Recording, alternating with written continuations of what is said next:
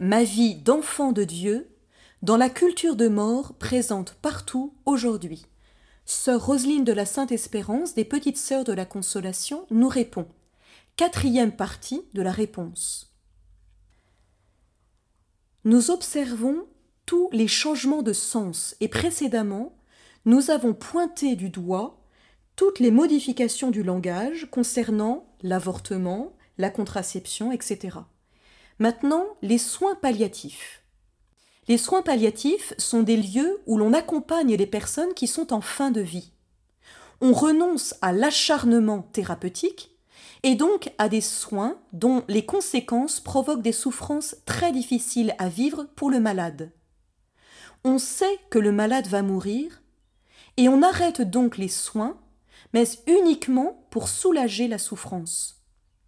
Ces centres sont équipés pour que le malade évalue lui-même la souffrance.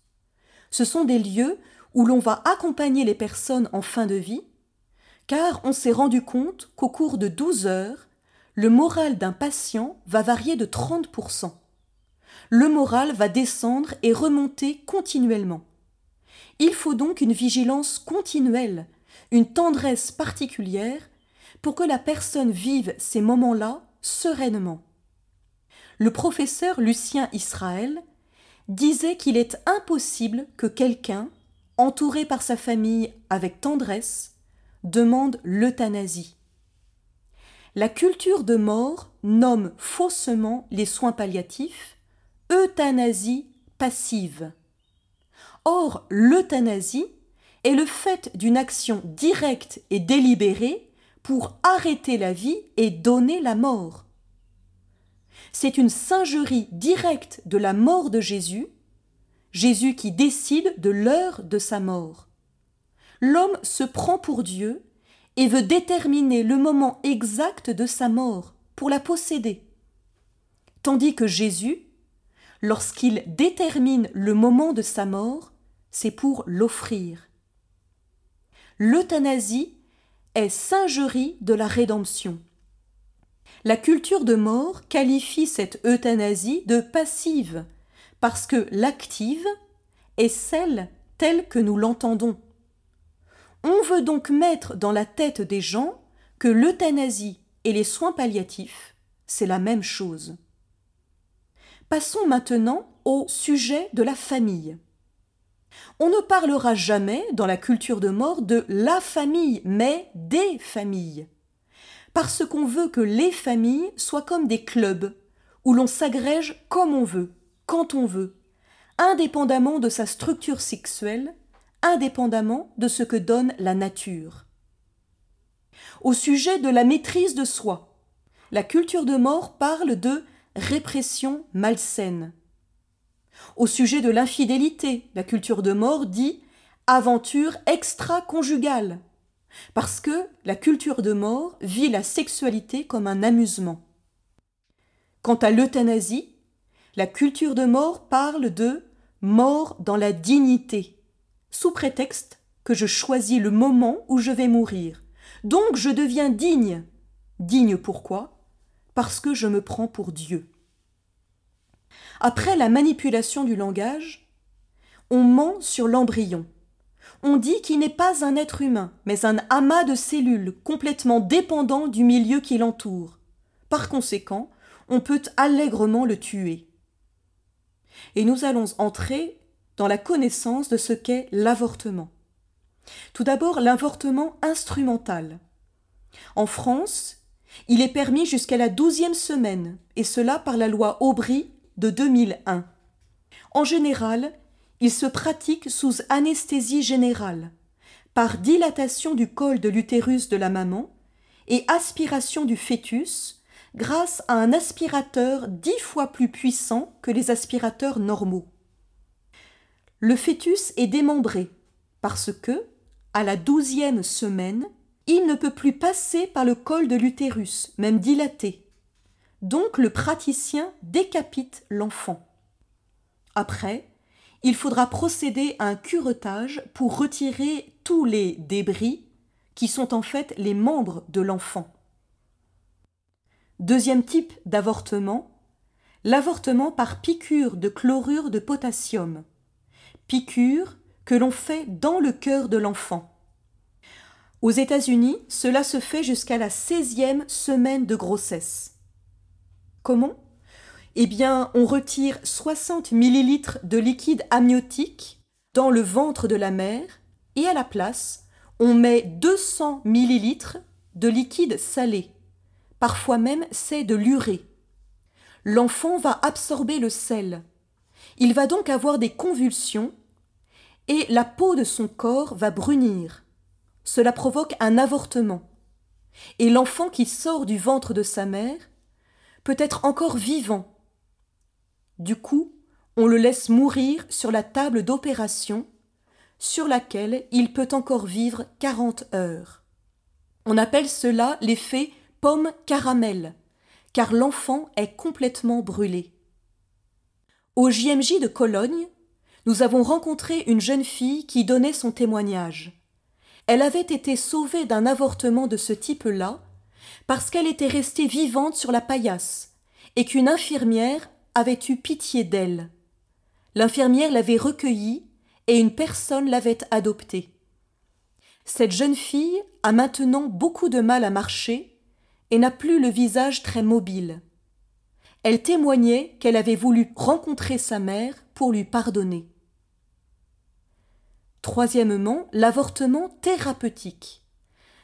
C'est l'avortement jusqu'à la naissance, sous prétexte que l'enfant est atteint d'une maladie incurable. Quatrièmement, l'avortement médicamenteux. Lui est très généralisé, car on n'a pas les conséquences fâcheuses de l'avortement thérapeutique ou chirurgical. La loi à son sujet a évolué. En 2004, Philippe Douste-Blazy a permis que le RU 486, avortement médicamenteux, et les autres pilules de ce type soient auto-admissibles, donc soient disponibles chez soi. On avorte donc chez soi jusqu'à la cinquième semaine de grossesse. L'IVG à domicile représente 30% des avortements et le pourcentage augmente puisque cette pilule est distribuée en milieu scolaire. En 2006-2007, il y avait 80% des 14 000 demandes qui venaient du milieu scolaire. L'infirmière scolaire a le pouvoir de donner cette pilule du lendemain. Cette pilule du lendemain, le pharmacien peut la donner aux mineurs ou bien doit indiquer où se trouve le planning familial le plus proche pour pouvoir lui administrer cette pilule.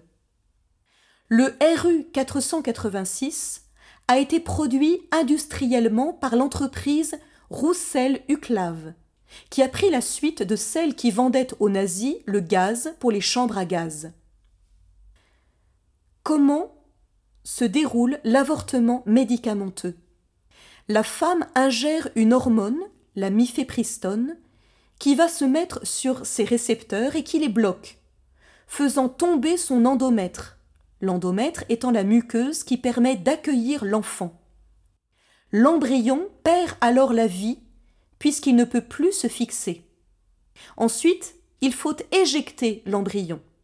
Donc, 46 ou 48 heures après, la femme va prendre des prostaglandines, les hormones parmi les plus puissantes, qui provoque des contractions de l'utérus et l'éjection de l'embryon. Cela provoque aussi l'ouverture du col et beaucoup de saignements. Et donc, par ce phénomène, l'avortement est assimilé à une forme de défécation, ce qui est terrible, parce que la vie est mise au même rang que les excréments. Il y a d'autres pilules dont il faut connaître les noms. Eleanone, 95% des réussites et qui peut se prendre jusqu'au cinquième jour. Ensuite, il y a plus rapide. 48 heures après la relation sexuelle, on prend le Norlevo, dont l'efficacité diminue avec le temps. Donc, tout dépend du moment de la grossesse où vous en êtes. L'avortement médicamenteux est un marché très juteux. Par exemple, le Norlevo est vendu uniquement par HRA Pharma. Cette entreprise-là a le monopole. et a vendu 1 million de 110 boîtes en 2008. Elle a vu ses ventes augmenter de 20% entre 2006 et 2008. Et le Nord-Lévaux se targue de faire des actions humanitaires. Par exemple, en 2004, au moment du tsunami, 14 400 boîtes étaient dans les kits de survie. Enfin, le stérilet. Beaucoup de femmes ne savent pas que le stérilet est un abortif. On ne parle jamais du syndrome post-abortif. Les pédopsychiatres furent les premiers à constater les conséquences sur des nourrissons qui avaient des cris plaintifs et refusaient le sein maternel. On s'est rendu compte que les mères de ces nourrissons avaient subi un avortement lors de la précédente grossesse. Il y a aussi le syndrome du survivant, qui affecte les enfants faisant partie d'une fratrie dont l'un fut avorté. Ce sont des enfants fragiles psychologiquement, qui sont toujours sensibles au regard des autres, qui ont le désir de plaire à leurs parents, et qui ont des conduites de rebelles face à toute forme d'autorité. Ces enfants se disent qu'ils font partie d'une famille dont les parents sont censés donner autorité, amour et confiance, mais qui sont aussi capables de tuer l'un d'entre eux. D'où refus de l'autorité, refus de la paternité, et en même temps désir de plaire sans cesse à leurs parents pour ne pas être tués par eux. Ces personnalités sont très faibles. En constatant ce syndrome du survivant, on a décelé le syndrome post-abortif. À ce sujet, il y a un livre très intéressant qui s'appelle Le syndrome post-abortif. Livre écrit par Florence Allard et par le père Jean-Régis Fropeau, exorciste du diocèse de Fréjus-Toulon. Le ventre de ces femmes est devenu un tombeau. Elles n'ont donc plus d'estime de leur propre corps. Certaines vont alors tomber dans des conduites sexuelles dévergondées, parce qu'elles ont peur de perdre leur attrait sexuel. D'autres vont annihiler cet attrait sexuel en tombant dans l'anorexie ou la boulimie. Leur libido va baisser complètement, accompagné d'une méfiance terrible envers les hommes. Dans 60% des cas, les femmes ayant avorté vont avoir recours à des soins psychiatriques. Il y a aussi des risques sanitaires. Dans 40% des cas, il y a un risque de cancer de l'utérus ou du sein, parce que ces organes, ayant entamé une intense multiplication de leurs cellules en vue d'accueillir l'enfant, vont stopper net et artificiellement. Par conséquent, les cellules déjà formées risquent de dégénérer en tumeurs malignes.